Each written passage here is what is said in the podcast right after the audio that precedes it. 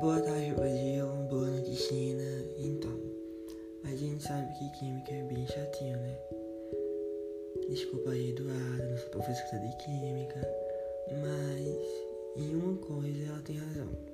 Basicamente, tudo que usamos possui química.